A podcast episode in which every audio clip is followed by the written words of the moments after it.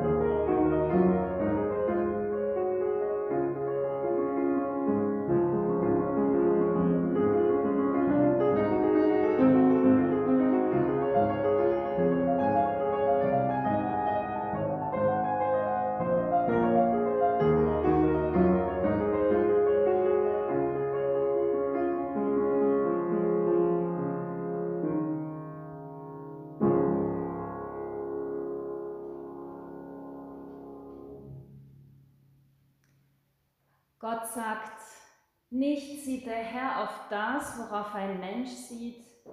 Ein Mensch sieht, was vor Augen ist. Der Herr aber sieht das Herz an. Wir sind hier zusammen im Namen vom dreieinigen Gott, im Namen unseres himmlischen Vaters, der uns sieht und der unser Herz kennt. Im Namen von seinem Sohn Jesus Christus, der uns liebt und der uns mit Gottes Augen sieht. Und im Namen vom Heiligen Geist, der uns stärkt und ermutigt. Amen.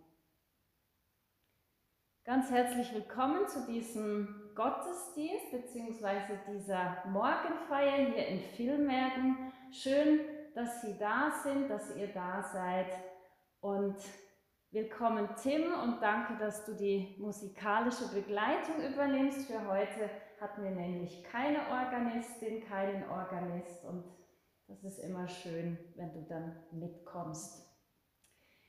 Es ist für mich persönlich jedes Mal neu entlastend und befreiend, wenn ich einen Blick in die Bibel werfe und entdecke, wie die Menschen damals mit ganz ähnlichen Themen zu kämpfen hatten wie wir heute. Mensch bleibt Mensch. Und auch der menschliche Charakter ist im Großen und Ganzen ähnlich, heute wie damals. Auch zu biblischen Zeiten hatten die Menschen Herausforderungen, erlebten Gefahren, Bedrohungen, Kriege, Grausamkeiten, Krankheiten und sie hatten noch ganz andere existenzielle Ängste die Bibel ist eine Schatztruhe voller Hinweise, wie wir mit Schwierigkeiten umgehen können und was uns hilft, in schwierigen Zeiten durchzuhalten, was uns stärkt. Viele Menschen fanden und schöpften ihre Stärke aus Gott und aus dem Glauben. Und von diesen Menschen können wir heute noch viel lernen. Was stärkt uns auch heute noch. Wir beten und sind eingeladen, dazu aufzustehen. Gott, hier sind wir vor dir, so wie wir sind. Du weißt, wie es uns geht, was uns beschäftigt und belastet. Du weißt, wo unsere Fragen sind, unsere Sorgen und Ängste. Du kennst das Elend weltweit. Und wir bringen dir jetzt auch gerade zu Beginn den Krieg und die Situation in der Ukraine, wo aber auch Menschen aus Russland betroffen sind. Und wir bringen dir die Menschen in allen anderen Ländern, wo Not und Leid ist und an die wir im Moment gar nicht denken. Wir vertrauen sie dir an und bitten dich um dein Erbarmen. Danke, dass du da bist, dass du trotz allem immer wieder Gutes schenkst, dass jeden Tag neu die Sonne aufgeht über Gerechte und Ungerechte.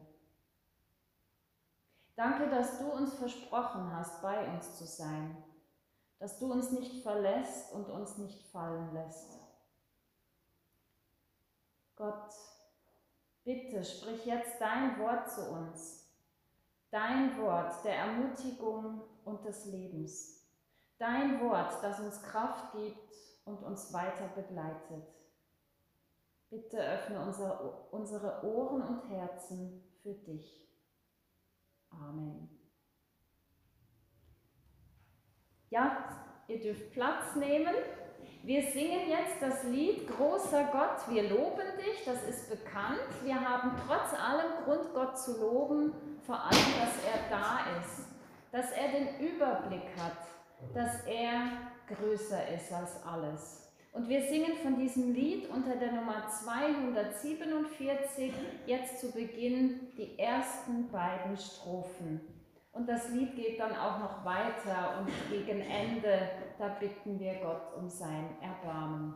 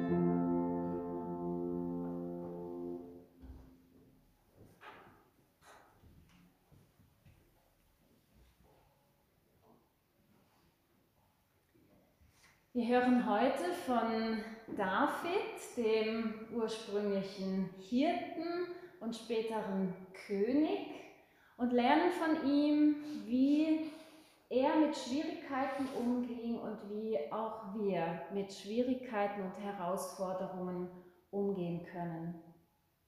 Und David hat diesen bekannten Psalm 23 geschrieben, den Hirtenpsalm, Und er lädt uns darin ein, mit Gott, dem guten Hirten im Leben unterwegs zu sein und zu einer persönlichen Beziehung zu diesem Hirten zu finden. Und so lese ich diese bekannten Worte aus Psalm 23 nach der Übersetzung von Martin Luther. Der Herr ist mein Hirte, mir wird nichts mangeln. Er weidet mich auf einer grünen Aue und führet mich zum frischen Wasser. Er erquicket meine Seele. Er führet mich auf rechter Straße um seines Namens willen. Und ob ich schon wanderte im finstern Tal, fürchte ich kein Unglück, denn du bist bei mir Dein Stecken und Stab trösten mich. Du bereitest vor mir einen Tisch im Angesicht meiner Feinde. Du salbest mein Haupt mit Öl und schenkest mir voll ein. Gutes und Barmherzigkeit werden mir folgen mein Leben lang, und ich werde bleiben, ich werde wohnen im Hause des Herrn für immer. Amen.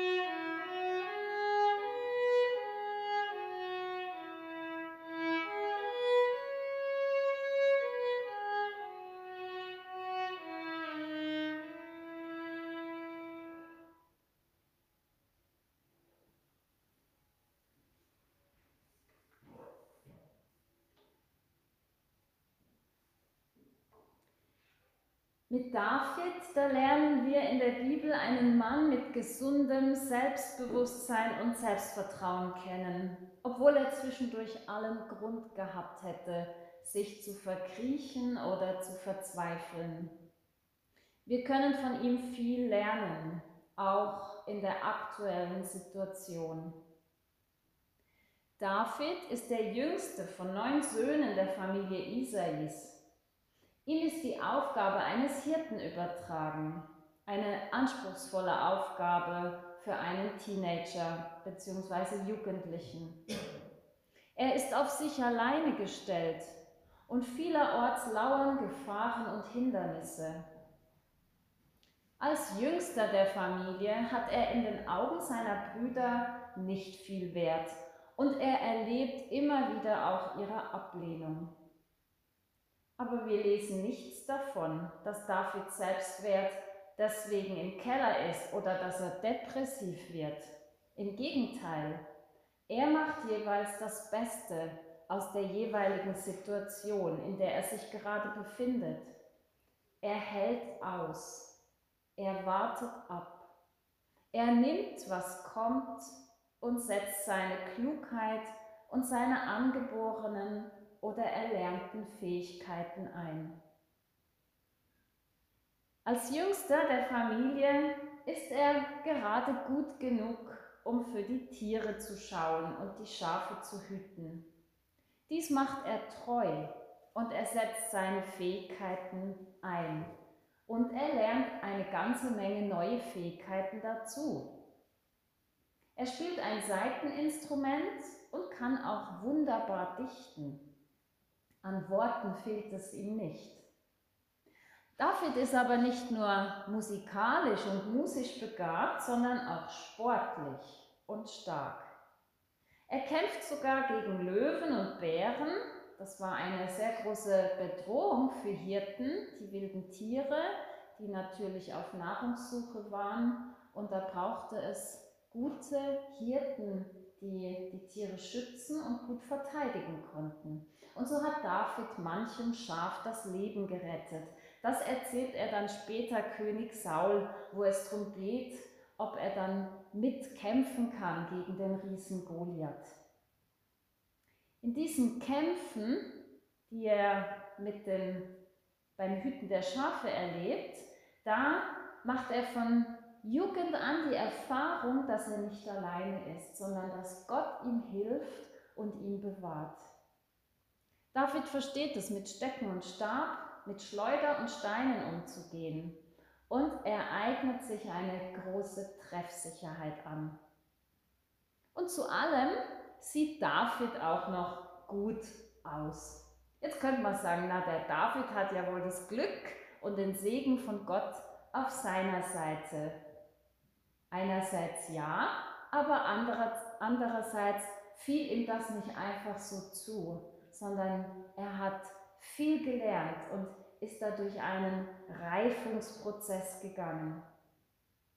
Und alles, was er kann und ist, das führt nicht dazu, dass er eingebildet und stolz wird, sondern David bleibt bescheiden. Und doch hat David in seinem Leben so manches Mal allen Grund zu verzweifeln und sich benachteiligt zu fühlen. Aber er tut es nicht. Als Jüngster wird er übersehen und vergessen, sogar in dem Moment, wo der Prophet Samuel zu Isai kommt, mit dem Auftrag von Gott, einen von den Söhnen Isais zum König zu salben. Samuel weiß nicht welchen. Und dann werden alle Söhne der Reihe nach vor ihm aufgestellt und wie das so ist, ganz menschlich gedacht, findet auch der Samuel, na, das ist doch bestimmt der Erstgeborene. Aber Gott sagt ihm, N -n, das ist er nicht.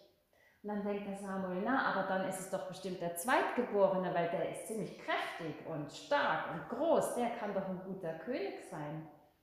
Aber auch da sagt Gott, nein, dieser ist es nicht. Und so geht einer am anderen, einer nach dem anderen beim Samuel vorbei und immer wieder sagt Gott, nein, dieser ist es nicht. Schau nicht aufs Äußere, sondern aufs Herz. Ich, der Herr, schau nicht auf das, worauf Menschen schauen. Ich sehe das Herz an. Und dann sind alle durch, aber keiner ist es, der König werden soll. Und dann fragt der Samuel den Isai, ja sag mal Isai, hast du noch ein Sohn? Sind es etwa alle? Da muss noch jemand sein. Per Zufall erinnert sich der Vater, dass er ja noch einen Sohn hat auf der Weide. Das müssen wir uns mal vorstellen. Also das sind so Hinweise für uns, dass es wohl nicht ganz so einfach gewesen ist für den David. Aber David wird vom Samuel zum König gesalbt.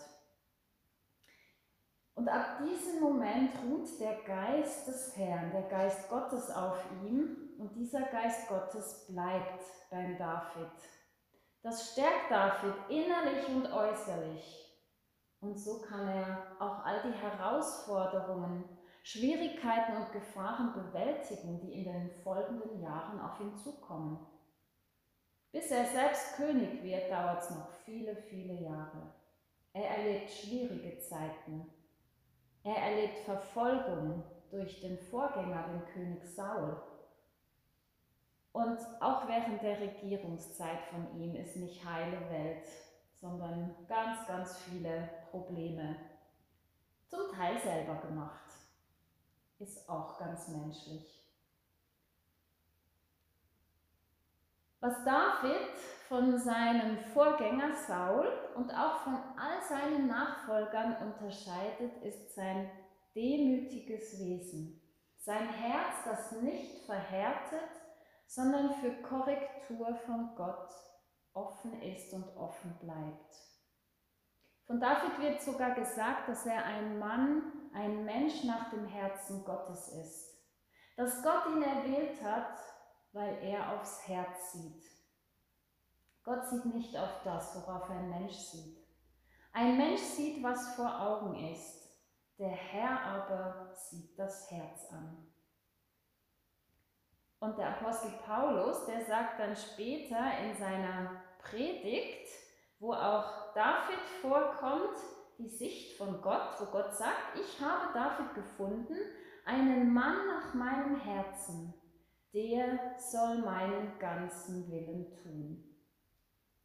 Genau dorthin kehrt David immer wieder zurück, zu Gott und zu seinem Willen.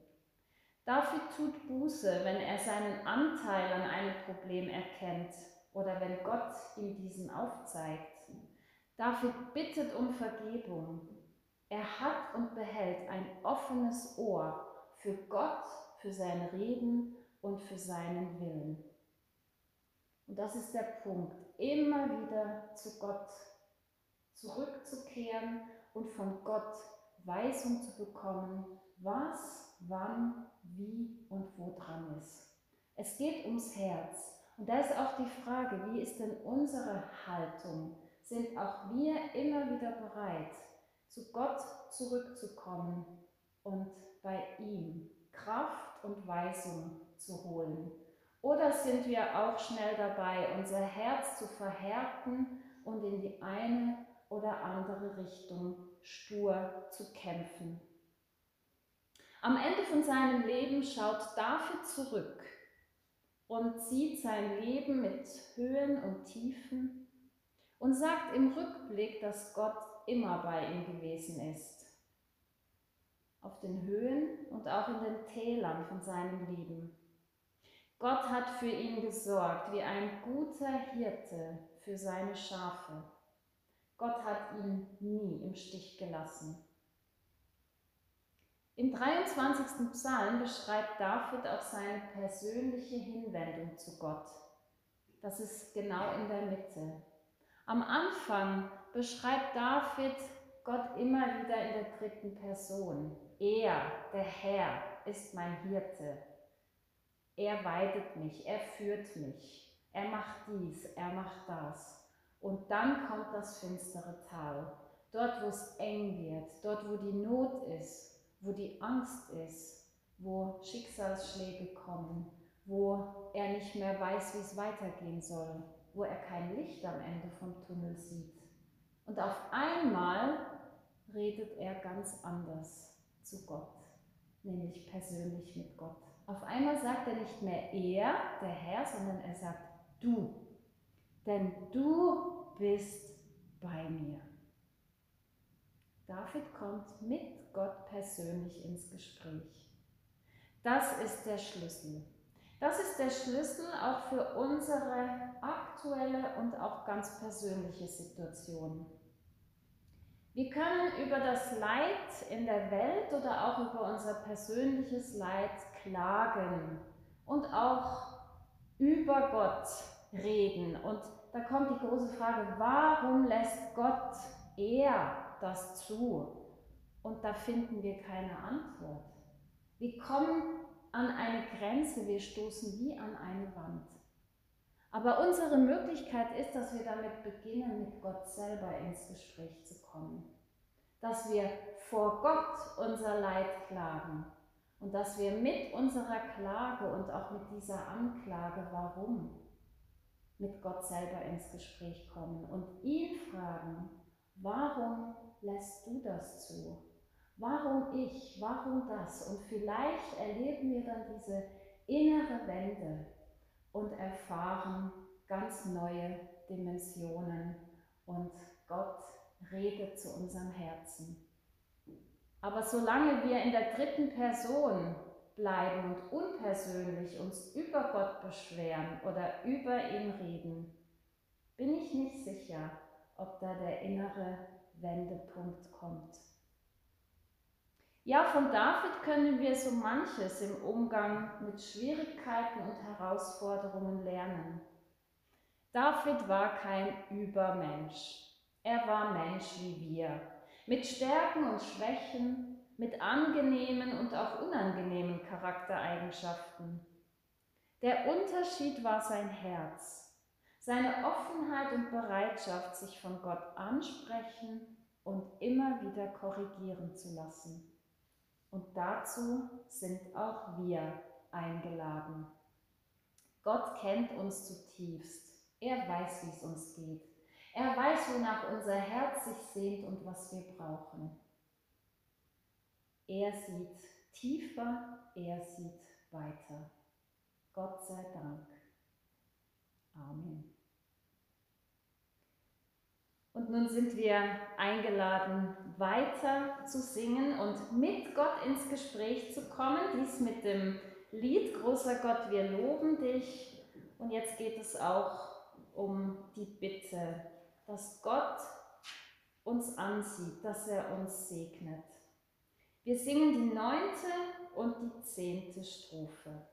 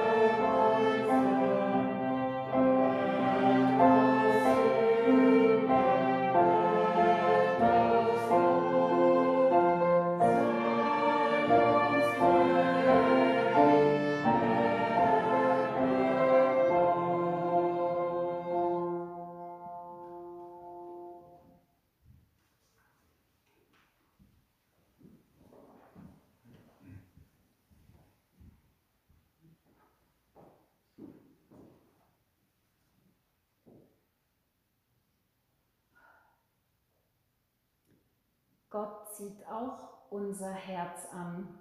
Dazu eine Sprechstunde. Stell dir vor, es ist Sprechstunde bei Gott und du gehst hin. Du trittst ein. Ein warmes, angenehmes Licht heißt dich willkommen, lädt dich ein, Platz zu nehmen. Das tut gut. Wenigstens hier bist du erwünscht, denkst du.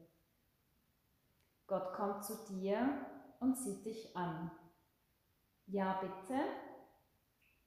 Ich fühle mich abgelehnt, unnütz, unbedeutend, klein und das nicht zum ersten Mal.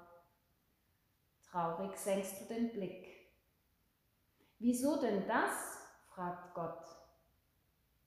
Na, das wird mir immer wieder direkt oder indirekt mitgeteilt, in kleinen spitzen Bemerkungen, in Unterstellungen, in denen ich einfach übersehen werde, wie wenn ich Luft wäre. Gott schaut dich an. Sein Blick geht tief. Er schaut nicht an dir vorüber. Er nimmt dich wahr und sieht, wie es dir wirklich geht. Mein Kind, hörst du seine Stimme. Es ist nicht wichtig, wie andere dich sehen oder was sie über dich denken und reden. Was alleine zählt ist, wie ich dich sehe. Und wie siehst du mich, willst du wissen? Erwartungsvoll siehst du Gott an.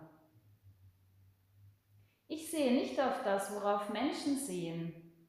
Menschen sehen, was vor Augen ist. Ich aber sehe das Herz an, auch dein Herz. Ja, Gottes Augenblick berührt dein Herz. Unter seinem Blick, der Liebe spricht, wirst du verwandelt. Du fühlst dich angenommen, wertgeachtet, gewürdigt, geliebt. Dein Herz weiß, so ist es gut. Seine Liebe genügt. Du tankst Gottes Liebe, bis du satt bist. Dann gehst du weiter, aufgerichtet, aufrecht, aufrichtig. Und dein Herz schlägt Lebensfreude pur.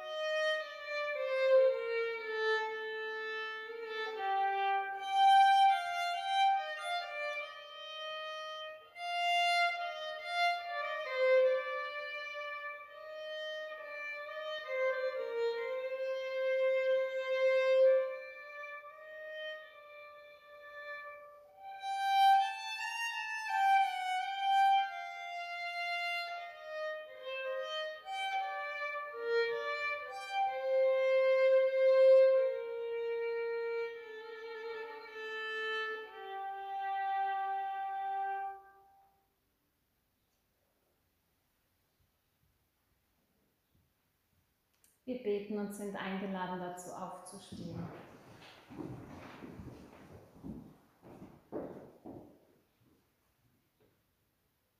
Gott, du bist da und du willst auch uns beistehen, so wie du mit David gewesen bist. Danke, dass du uns kennst und weißt, wie es uns geht, was uns beschäftigt. Du siehst unser Herz und du liebst uns. Danke. Gott, bei dir gelten andere Maßstäbe und Werte. Gott sei Dank. Du gibst uns unseren Wert, unsere Würde. Du nimmst uns an. Vor dir müssen wir uns nicht beweisen oder zuerst leisten. Dein Ja zu uns gilt ohne Vorleistung, ohne Gegenleistung. Danke. Danke, dass du der gute Hirte bist, der mit uns im Leben unterwegs sein, der uns leiten und begleiten möchte. Ja, wir brauchen eine gute Führung in einer Welt voller Orientierungslosigkeit und Unsicherheit, in einer Welt voller Unfrieden und Gewalt. Du bist der wahre Frieden. Du gibst Frieden bei dir findet unser Herz zum Frieden und zur Zufriedenheit. Bitte hilf du uns, bei dir diesen Frieden zu finden, uns von deinem Frieden füllen zu lassen und ihn weiterzutragen in die Begegnungen, die wir haben, in die Gespräche, die wir haben. in diese Welt. Danke, dass du da bist. Mit deinem Namen bürgst du dafür. Immanuel, Gott ist mit uns. Und was uns bewegt und beschäftigt, legen wir hinein in das Gebet von Jesus. Unser Vater im Himmel, geheiligt werde dein Name, dein Reich komme, dein Wille geschehe, wie im Himmel, so auf Erden. Unser tägliches Brot gib uns heute und vergib uns unsere Schuld, wie auch wir vergeben unseren Schuldigern. Und führe uns nicht in Versuchung, sondern erlöse uns von dem Bösen. Denn dein ist das Reich und die Kraft und die Herrlichkeit in Ewigkeit. Amen.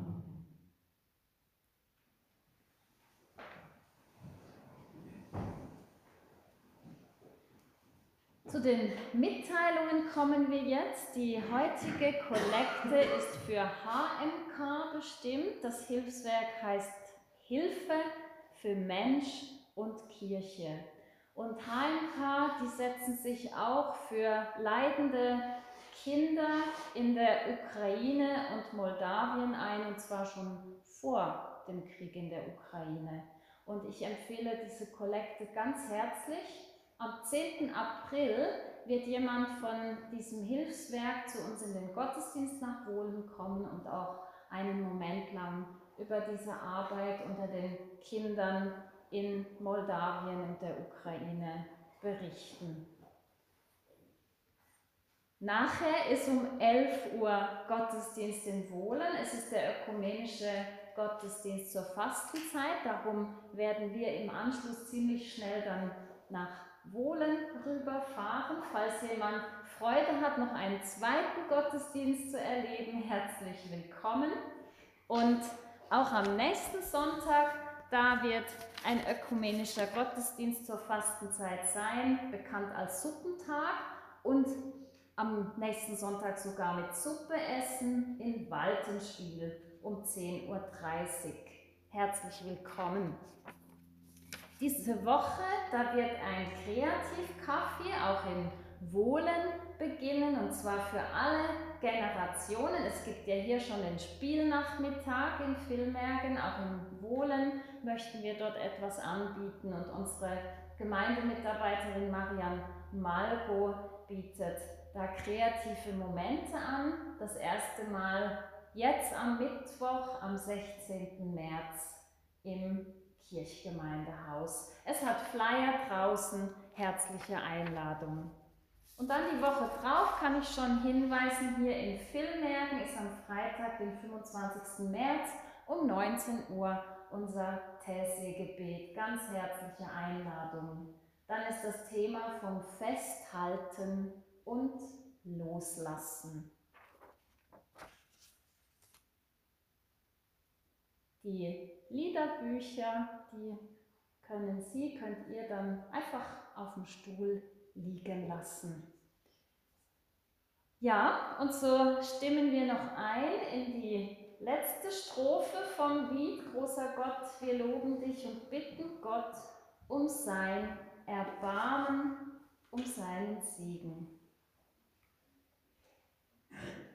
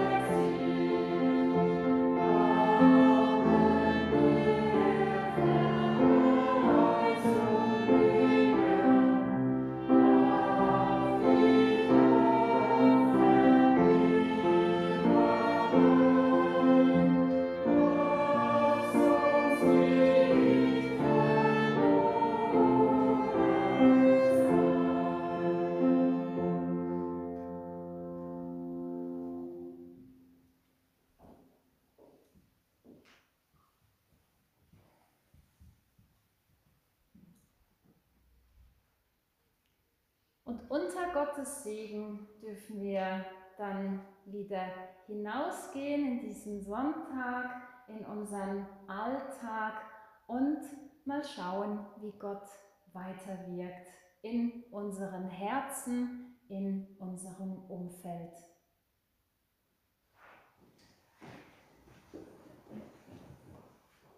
Gott der Herr segne dich und behüte dich. Gott der Herr lasse sein Angesicht leuchten über dir und sei dir gnädig. Gott der Herr hebe sein Angesicht über dich und schenke dir Frieden. So segne und ermutige dich der dreifaltige Gott, der Vater, der Sohn und der Heilige Geist. Amen.